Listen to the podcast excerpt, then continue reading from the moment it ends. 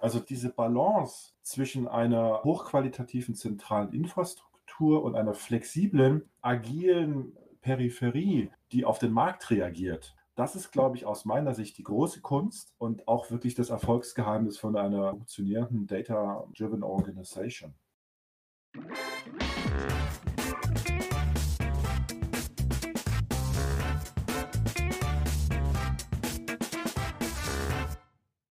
Herzlich willkommen zum Data Culture Podcast. Ich bin Carsten Bange und heute habe ich Markus Bitterlich zu Gast, den Head of Data und BI Solutions bei der Zürich Versicherung in der Schweiz. Bei der Zürich erlebt Markus eine immer stärkere Nutzung von Daten und BI-Lösungen in den Fachbereichen und von immer mehr Menschen. Das ist natürlich sehr zu begrüßen in der Transformation des Unternehmens zu einem datengetriebenen Unternehmen. Auf der anderen Seite gibt es aber Herausforderungen, gerade für ihn in seiner zentralen Rolle in der Datenbereitstellung. Wir werden einiges erfahren, wie insbesondere das Thema Datenqualität von Ihnen angegangen wird und welche Rolle Unternehmenskultur und Datenkultur dabei spielen. Ich würde mich freuen über eine Unterstützung dieses Podcasts durch Kommentieren, Abonnieren oder auch gerne bewerten. Vielen Dank dafür und nun viel Spaß mit dem Podcast. Hallo Markus, herzlich willkommen im Data Culture Podcast. Hallo Carsten, vielen Dank für die Einladung. Ich freue mich sehr, dass du heute da bist. Du bist ja in verantwortlicher Position für Data und Analytics bei der Zürich Versicherung. Und ich dachte mir, wir starten heute mal mit der Frage, was euch da gerade besonders umtreibt. Was sind die großen Herausforderungen, die ihr momentan lösen müsst? Ja, das ist äh, eine sehr gute Frage. Ähm, die wesentlichen Herausforderungen sind in meiner Rolle als jemand, der für die zentrale Datenhaltung, das zentrale Datenmanagement verantwortlich ist, damit äh, zurechtzukommen, dass eigentlich immer mehr Analyse und Reporting in die Fachbereiche abwandert, beziehungsweise dort nachgefragt wird. Und dieser, dieser Wandel von Zentralisierung hin zu einer Dezentralisierung ist eine tatsächlich der größten technischen, aber auch organisatorischen Herausforderungen. Absolut. Sehen wir bei vielen Firmen. Da hätte ich äh, schon mal gleich eine Frage. Diese Diskussion zu Self-Service BI, die ist ja nun alles andere als neu. Die führen wir bestimmt schon seit zehn Jahren. Wir erleben, dass es aber bei vielen Unternehmen tatsächlich noch nicht äh, quasi final gelöst ist oder dass man sich schon sehr, sehr klar ist darüber, wie man das jetzt eigentlich verteilen möchte. Also Self-Service, was mache ich dezentral, was mache ich zentral. Das ist so die eine Beobachtung. Die andere ist, dass wir diese Diskussion eigentlich jetzt neu führen führen im ganzen Umfeld von Advanced Analytics, äh, künstliche Intelligenz, wo man häufig zentral angefangen hat, das jetzt aber gerade in die einzelnen Bereiche stärker, sag mal, diffundiert oder stärker dort aufgebaut ist. Siehst du das auch für, für so verschiedene Themen in verschiedenen Reifegraden oder wie, wie sieht das bei euch aus? Ja, ich habe die Erfahrung gemacht und das jetzt auch hier gerade bei der, bei der, bei der Zürich-Versicherung, dass eigentlich dieser ähm, Push in Richtung Self-Service meistens dann entsteht, wenn in, von den Anwendern wirklich wahrgenommen wird, was für Möglichkeiten sie haben. Also einerseits, was für Daten ihnen zugänglich sind und andererseits, wenn ihnen Werkzeuge auf einmal in die Hände fallen oder sie sich selber Werkzeuge besorgen, mit denen sie auf eine sehr intuitive und sehr unkomplizierte Art und Weise sich Zugang zu den Daten verschaffen können, beziehungsweise aus diesen Daten Einsichten generieren können, damit Analyse machen können oder schlicht und einfach ihr Tagesgeschäft ähm, ja ohne zentrale äh, Funktionen erledigen können. Ja? Das ist oftmals so ein bisschen der, dieser, dieser Tipping Point, wo das ganz viel Dynamik entwickelt dann auch. Ja, okay, verstanden. Das heißt, du sagst es eigentlich unabhängig jetzt von der konkreten Aufgabe, ob es jetzt Reporting, Analyse, künstliche Intelligenz ist, geht stärker darum, dass die, ähm, die, die Kollegen, die Mitarbeiter eigentlich besser sehen, verstehen, was sie eigentlich machen können und dadurch quasi so eine Nachfrage äh, entsteht.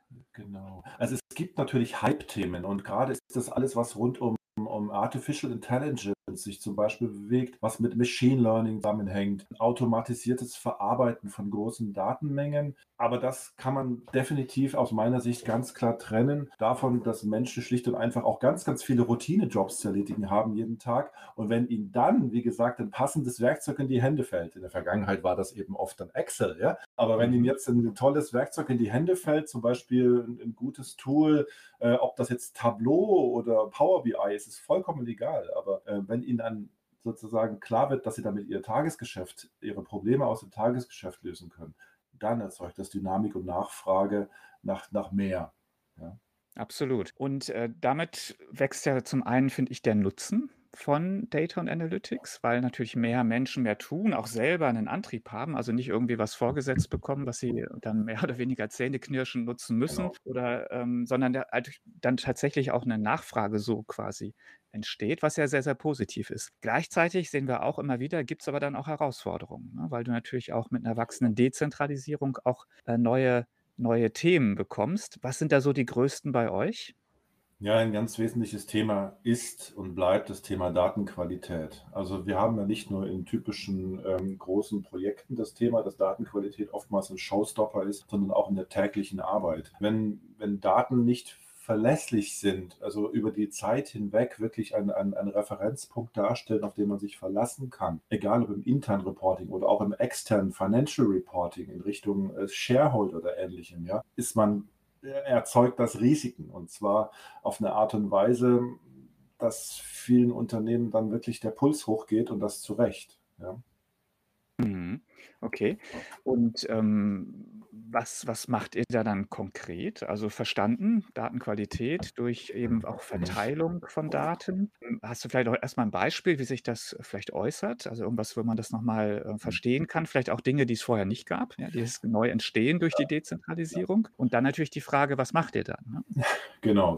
Ganz typischerweise gibt es in all, eigentlich allen Unternehmen Redundanzen der Datenhaltung, zum Beispiel was Kundendaten angeht. Ja, also es, es gibt fast in allen Unternehmen, die ich kennengelernt habe, die, die Challenge, so etwas wie einen, Golden Record herzustellen ähm, oder zu etablieren, auf den man sich dann konsequent beziehen kann, wenn es um Analysen geht, aber auch um Reporting geht.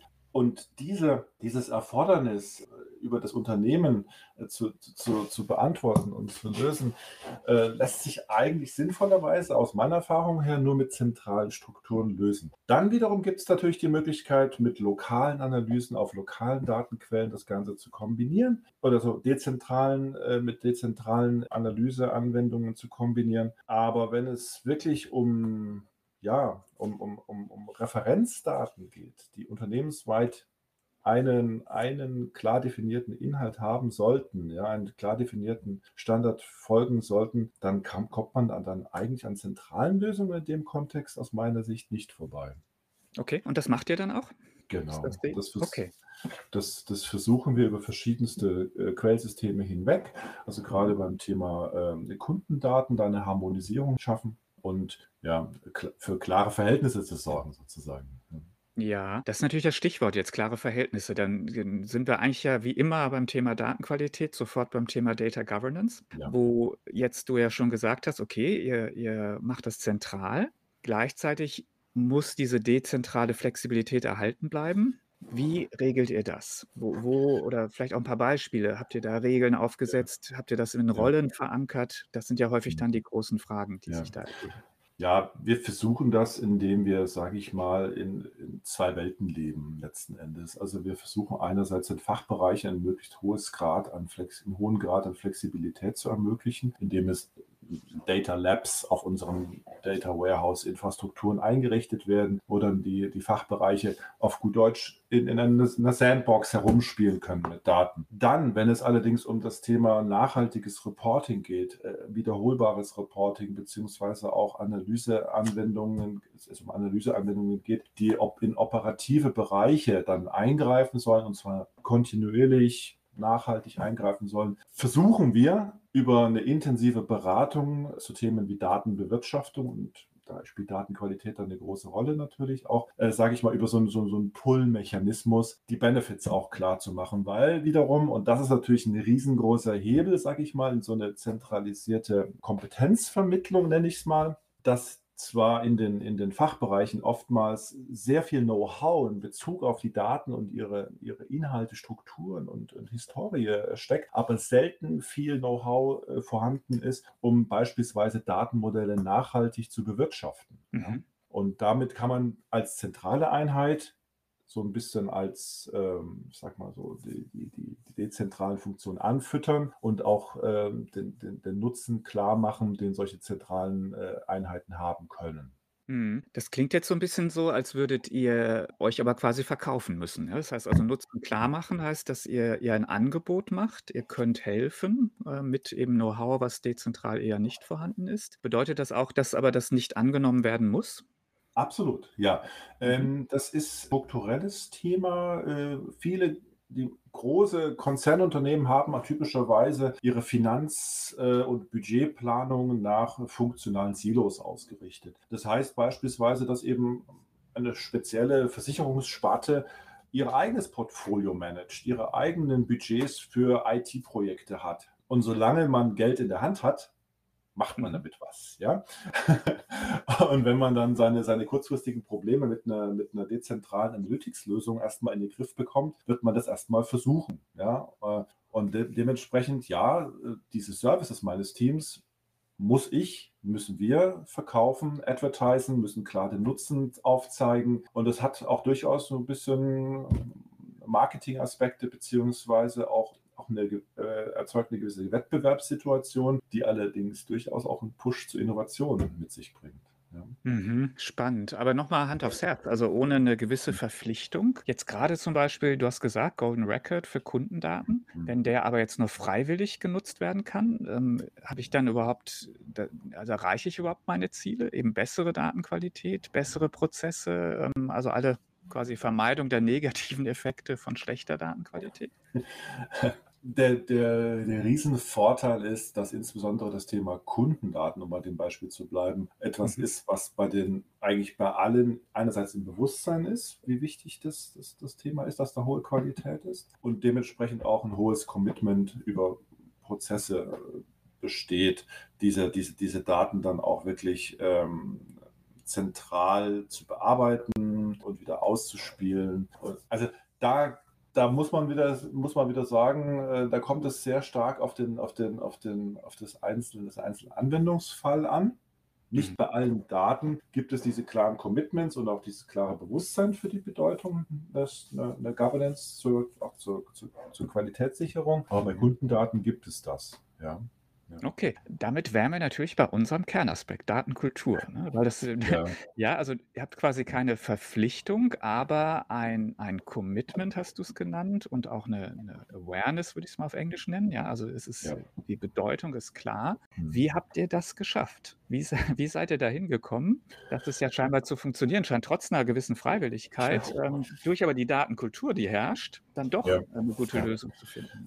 Das ist natürlich durchaus äh, subtil durch das Geschäftsmodell getrieben, das einfach auch ja, Versicherung massiver Regulierung unterliegt. Da ist schlicht und einfach auch von Seiten der Regulierung ein hohes Anforderungsniveau in Bezug auf, auf Qualität, auf Nachvollziehbarkeit, wie wir mit unseren Daten umgehen, von Seiten des Regulierers zum Beispiel auch schon mal etabliert, wo dann schlicht und einfach auch bei den, beim Management ja auch ja, auch durchaus Haftungsfragen gewisse Rolle spielen und, und, und so, so, so ein Bewusstsein dafür, dass die Regulaz Regulierung das eigene Geschäftsmodell massiv beeinflusst, erzeugt implizit eine, gewisses, äh, eine gewisse Awareness, äh, gewisses ähm, ja, Verständnis, auch Ownership für das Thema äh, Datenqualität. Ja, also das ist durchaus ein, sag ich mal, ein Vorteil von dem, was, was viele bei Regulierung oftmals als unangenehm empfinden, aber es mhm. erzeugt eben ein, ein, durchaus ein Mindset dafür, ähm, wie wichtig eine gewisse Datenqualität ist und auch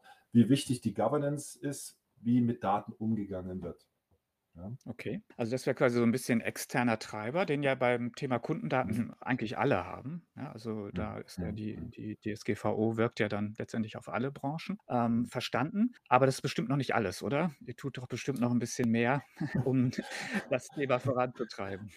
Ja, absolut. In den letzten Jahren hat sich durch, insbesondere durch die, durch die digitale Transformation ähm, immer mehr herauskristallisiert, wie wichtig das Bespielen der Kundenschnittstelle selber ist als als differenzierender Faktor für das, für das ganze Geschäftsmodell. Ähm, den Kunden ist das äh, vermutlich in weiten Teilen nicht so wichtig, wer zwingend äh, konkreter Provider ist, aber wenn Sie den Kontakt mit Ihrem, mit Ihrem Vertragspartner als Erlebnis empfinden, das äh, seamless ist, das unproblematisch ist, das bei Ihnen das Vertrauen erzeugt, dass hier jemand mit seinen Daten verantwortungsbewusst umgeht, ähm, erzeugt das eine, eine Kundenbeziehung was wir sehr schön beobachten können in unseren Märkten, die sehr stark von Nachhaltigkeit geprägt ist. Die Zürich ist 150 Jahre alt. Unsere Kunden sind sehr, sehr lang gebunden. Also wir haben aus dem Motorfahrzeugbereich, was ja so ein Klassiker ist, ganz niedrige Fluktuation. Und insofern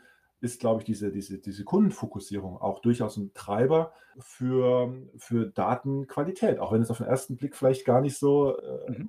mhm. so im Vordergrund dann steht. Ja. Okay. Also gut, das wäre so ein, so ein interner. Lass uns mal einen Blick werfen auf den, den organisatorischen Aufbau bei euch. Vielleicht kannst du noch mal kurz äh, sagen, wie groß dein Team ist und vielleicht auch noch mal für die es nicht wissen, wie groß die Zürich eigentlich ist. Das weiß man häufig von außen, kann es nicht so schwer einschätzen. Ja, ja fangen wir mal hinten an bei einer Frage. Die Zürich selber als Konzern hat äh, 55.000 Mitarbeiter ungefähr weltweit. Äh, davon sitzen hier in der Schweiz ungefähr 5.500, von denen ungefähr ein Drittel, also anderthalbtausend, ähm, im Vertrieb direkt tätig ist. Ja, also eine riesen Vertriebstruppe allein hier in der Schweiz. Diese Vertriebstruppe wird auch von meinem Team intensiv mit Daten versorgt. Also mein, mein Team besteht aus Business Analysten und Entwicklern insbesondere. Äh, das sind derzeit über den Daumen gepeilt drei Dutzend Mitarbeiter, die im Wesentlichen in Zürich, zum Teil in Barcelona sitzen und dann die ähm, Agenten mit tagesaktuellen Zahlen versorgen, mit performance-leitenden äh, Informationen versorgen. Also wir unterstützen mit meinem Team auch so diesen, wir haben so, so, so, so ein Agent iPad, ja, mit dem der dann seine Offerten machen kann. Und diese, diese, diese Infrastruktur befeuern wir eben auch mit, mit Daten. Ja. Okay. Aus dem, aus dem Data Warehouse heraus. Ja. Okay. Das klingt jetzt aber nach einer zentralen Lösung. Du hast ja vorhin beschrieben, mhm. dass es jetzt genau. sehr stark auch in die dezentralen ähm, Anforderungen mhm. geht. Wie habt ihr das organisiert? Wie, wie spielt ihr da zusammen? Ähm, die dezentralen Anforderungen werden in der Entwicklung über in einem Safe Framework, also einem skalierten Agile Framework, über Release Trains eingesammelt und realisiert. Also zwei meiner Entwicklungsteams sind auf diesen Agile Release Trains ongeboardet und bekommen von dort ihren Backlog befüllt mit Requirements, die dezentral meistens entstanden sind, um sie dann äh, umzusetzen auf der zentralen Plattform. Das ist so der, sag ich mal, das, das, das grobe oder ganz große äh, Geschäftsvolumen, also das Brot- und Buttergeschäft. Und nebenher machen wir allerdings eben auch viel Consulting um, wenn irgendwo Ideen entstehen, äh, Lösungswege schlicht und einfach zu explorieren. Ja, mit POCs oder MVPs ähm, und versuchen da mit unseren Kunden auch innovative Nutzungsmöglichkeiten unserer Daten, aber auch unserer Technologie ähm, aufzudecken. Ja. Mhm, okay. Wenn äh, verstanden, ich denke mal soweit klar für so eine zentrale Serviceeinheit. Ähm, wenn jetzt dezentral Dinge mehr und stärker entstehen, was ist da eure Rolle? Ja, wenn, wenn dezentral Dinge entstehen, also beispielsweise auf, auf so einer Operational Data Store äh, Infrastruktur, ähm, Analytics Cases gebaut werden, ist unser ist mein Team ganz oft dann involviert, wenn es um die Integration von Datenquellen geht. Also einerseits wirklich das, das Sourcing, das Anschließen von Quellen, die in der jeweiligen Domain vielleicht nicht bekannt sind, aber der, wo die Daten gebraucht werden. Wie gesagt, Kundendaten ist ein schönes Beispiel dafür. Und wo dann mein Team in, tatsächlich in den Fachbereichen so ein bisschen im, im, im Stile einer Staff Augmentation die lokalen Teams punktuell erweitert, Know-how-Injection macht, die Leute trainiert, teilweise aber auch Entwicklungsaufgaben übernimmt, die einfach mangels äh, Kapazität oder Know-how nicht leistbar sind. Ja? Mhm. Okay. Habt ihr den oder andere Frage, ähm, was ja häufig auch ein Teil von der zentralen Aufgabe ist, ist so mhm. dieses ganze Thema Weiterbildung, Data Literacy voranzutreiben, ähm, um letztendlich dafür zu sorgen, dass mehr Know-how ins Unternehmen kommt. Man macht sich natürlich dadurch auch so ein bisschen, ich will nicht sagen überflüssig, aber man versucht natürlich schon, dass auch andere was tun können. Ist das auch euer Thema? Seid ihr da auch für Ja. verantwortlich?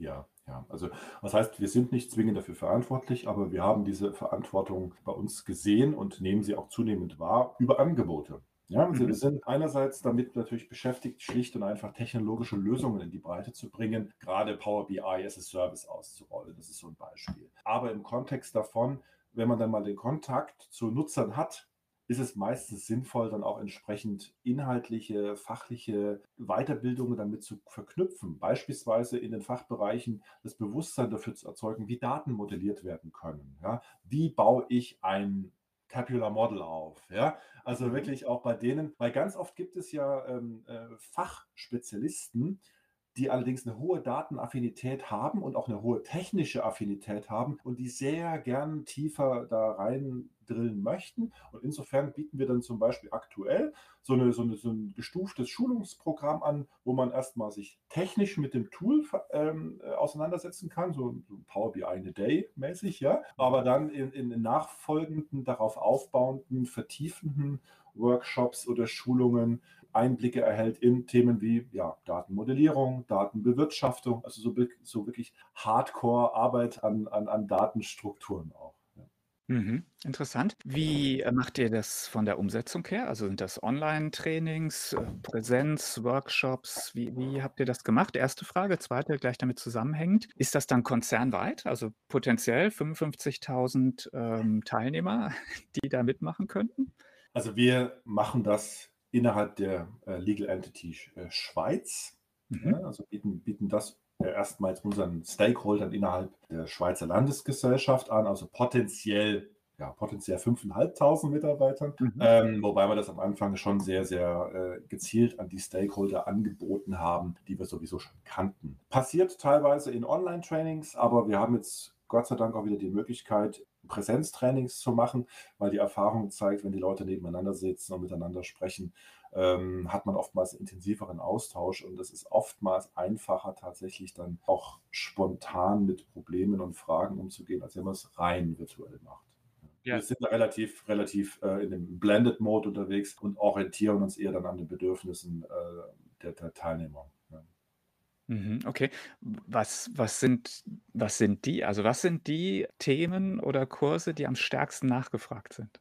Lustigerweise ist das sage ich mal, was so dieses rein technische angeht natürlich. Also ein großer Teil von Leuten, also 30, 40 Prozent, die einfach mal sehen möchten, was ist überhaupt Power BI? Ja, was, wie, wie kann man dieses Tool überhaupt nutzen, die dann mal so einen Tageskurs buchen. Aber bestimmt zwei Drittel der Teilnehmer sind wirklich daran interessiert zu verstehen, wie kann ich denn jetzt hier eigene Datenmodelle bauen? Ja? Wie kann ich sogar vielleicht äh, mit DAX-Programmierung hier was Customizes, eine eigene Applikation bauen. Also das Bedürfnis und diese, diese intrinsische Motivation, selber etwas hier zu schaffen, ist extrem hoch. Ja? Mhm, also das, Spannend. das nehmen wir so wahr. Ja. ja, also starke Nachfrage. Wenn jemand das dann kann, dann wird mhm. er ja als nächstes eigentlich an den Daten scheitern. Ne? Das ist ja so der klassische Prozess. Ist dafür auch Trainingsangebote? Also das Thema Datenqualität selber ist jetzt kein expliziter Inhalt dieser Schulungsangebote. Also das wird dann eher Use Case basiert thematisiert, wenn dann Probleme auftauchen. Ja, wenn irgendwie in, in der Datenbewirtschaftung auf, Wirtschaftung auffällt, dass Delta-Mechanismen nicht funktionieren, dass vielleicht Quellsysteme arbiträr irgendwie Daten liefern oder so. Man dann, dann kommt man sehr schnell in das Gespräch darüber, was für Mechanismen müssten wir eigentlich etablieren, auch was für Rollen womöglich, um hier die Datenversorgung aus dem Primärsystem und dann entsprechend über die analytischen, äh, über die analytische Verwertung die Datenqualität sicherzustellen. Ja. Mhm. Okay, wie geht es da weiter? Was ist da euer Plan? Ja, also klar, wir haben jetzt diesen Trend Richtung äh, mehr Know-how dezentral. Fand ich sehr spannend, dass du gesagt hast, zwei Drittel fordern eigentlich diese ja, fortschrittlicheren Fähigkeiten, dass sie eher mehr machen möchten mit den Werkzeugen. Das mhm. ähm, ist ja eigentlich super. Das ist, führt ja dann auch zu mehr Datennutzung. Wie geht es weiter? Wo, wo ist da euer Plan vielleicht, aber wo seht ihr dann äh, die zukünftigen Themen, die ihr adressieren möchtet? Ja, eigentlich mit, mit relativ klassischen Instrumenten äh, versuchen wir derzeit, äh, sage ich mal, äh, die Awareness zu erzeugen, was es braucht, um zum Beispiel hohe Datenqualität zu erzeugen. Das heißt, äh, in der Vergangenheit hat, ein, hat jemand im Fachbereich auf seinem Data Lab irgendwelche Prototypen gebaut und möchte die aber dann jetzt womöglich für, für operative Zwecke einsetzen, dann drängen wir darauf bzw. beraten dahin, dass es zum Beispiel Schnittstellenvereinbarungen gibt, dass es dass SLAs von beiden Seiten äh, form, formuliert werden, sodass klar wird, wer ist wofür verantwortlich und und über diesen wiederum relativ na, subtilen Mechanismus entstehen dann auch wiederum Rollen in den Fachbereichen oder werden Rollen ausgeprägt, die so in, einem, in einer Data Ownership, einer Data Stewardship enden, auch wenn man diesen Begriff vielleicht nicht, nicht verwendet. Aber da gibt es dann in dem jeweiligen Team womöglich jemanden, der eben danach schaut, dass die, was denn im Quellsystem gerade passiert ist, beziehungsweise ob die Datenqualität beim heutigen Load eigentlich gestimmt hat. Mit seinem spezifischen Fachknow-how was ja oftmals in zentralen Einheiten nicht in der Tiefe da ist. Ja. Mhm. Okay. Könnt ihr oder koordinieren sich diese Fachbereiche dann auch untereinander, wenn sie zum Beispiel gleiche Daten nutzen und damit dann etwas tun? Also das ist ja häufig dann auch noch ein Thema, je mehr ich dann dezentral machen kann. Das ist ja letztendlich auch die große Data Mesh-Diskussion. Ja, wenn man es mal auf das Wesentliche reduziert, dann geht es ja auch um die Frage, okay, ich habe äh, mhm. dezentrale oder dezentrale Einheiten, die Datenprodukte bauen. Und das mhm. klingt ja so, als würde das bei euch auch mehr und mehr geschehen. Genau. Aber die große Frage ist jetzt eben die Governance. Ja, die fangen ja dann an, auch überlappende Daten zu nutzen, ähnliche Dinge zu tun. Ja, da, das ist ja dann eigentlich für mich die große Herausforderung und Frage, wie kriege ich das hin oder was kann ich tun, genau. um das zu fördern? Habt ihr euch dazu schon Gedanken gemacht? Ja, also wir haben das auch initial mal unter eher technischen Aspekten beleuchtet gehabt. Also gerade die Diskussion Data Mesh ist natürlich da ein Treiber, weil wir uns auch genau mit diesem, mit diesem Konzept auch auseinandersetzen. Wir haben mal sehr schnell gemerkt in den Gesprächen mit unseren Business-Stakeholdern, dass man in der Diskussion über technische Konzepte da nicht, nicht weit kommt, ja, weil das oftmals dann das Verständnis dafür fehlt, was es eigentlich für das Business selber bedeutet, sondern man, man, es fällt oftmals dann leichter, wenn man die, die organisatorische Dimension mit heranzieht. Und da haben wir dann die Erfahrung gemacht, dass es dann über beispielsweise solche Agile Release Train Konstrukte, auf denen der Value Stream ja abgebildet wird, es einfacher ist, sich über eine inhaltliche Ebene darauf zu einigen, welche Mechanismen brauchen wir hier eigentlich, um den Zugriff auf Daten zu koordinieren und Berechtigungen äh, zu koordinieren. Was für Berechtigungslogiken brauchen wir? Also da, da dient dann zum Beispiel so ein, so ein Framework, was ja eigentlich organisatorische Aspekte adressiert, als Vermittlungsschicht zur, Bis zur Business-Seite hin, die oftmals, wie gesagt, mit den technischen Details vielleicht nicht so viel anfangen kann, aber die natürlich versteht, dass die Datenhoheit bei, für das eine bei dem einen liegt, für das andere bei dem anderen liegt und man sich dann auf miteinander einigen muss, ja, wie man wechselseitig Zugriff ermöglicht, Verarbeitung ermöglicht, Qualität sicherstellt. Ja. Was passiert, wenn man sich nicht einigen kann? Gibt es irgendwo eine letzte Instanz? Gibt es ein Steering das Committee? Das wäre so das, der klassische Das ist eine, eine böse Frage. Ähm, nein, also es gibt in dem Sinne dann keinen König, der sein Zepter schwingt und sagt, alle links rum, alle rechts rum. Also das ist tatsächlich etwas, würde ich behaupten. Das ist vielleicht auch ein bisschen durch die Schweizer Kultur geprägt. Nach dem Konkordanzprinzip wird hier sogar, hier, hier sogar äh, regiert, ja, und das sehr, sehr mhm. gut seit vielen hundert Jahren. Nein, also das ist, glaube ich, eher eine Frage von professioneller Arbeit miteinander, sich dann tatsächlich äh, an, dem, an, an der Stelle dann fähig zu zeigen, auch Kompromisse zu schließen. Ja. Wenn es nicht funktioniert, also ich habe es bisher nicht erlebt, aber ich natürlich, wenn es nicht funktioniert, ist das potenziell natürlich wiederum ein Treiber für Silo-Bildung. Dann wird halt die, die Applikation wieder im, im, im Shadow-IT-Modus irgendwo unter dem Schreibtisch gebaut, mit den Folgen, dass man nach vier, fünf Jahren sich wieder überlegen muss, wie migriert man das Ganze auf eine nachhaltige Plattform. Ja. Mhm. das ist dann halt die oftmals die Konsequenz aus solchen Dynamiken, falls sie denn entstehen. Ja. Mm, absolut. Okay, also eigentlich eine Frage der Unternehmenskultur erstmal. Absolut. Ja, ja. Dann, äh, das fand ich jetzt spannend mit dem Konkordanzprinzip, ja. da, äh, was ja dann sozusagen die, die Grundlage legt, dann auch quasi solche Einigungsprozesse ähm, ja, herbeizuführen oder dass sie eben dann auch funktionieren. Mhm. Ja, Sehr spannend. Markus, ganz herzlichen Dank. War, fand ich, eine spannende Überblick, ein spannender Einblick in, in eure Themen.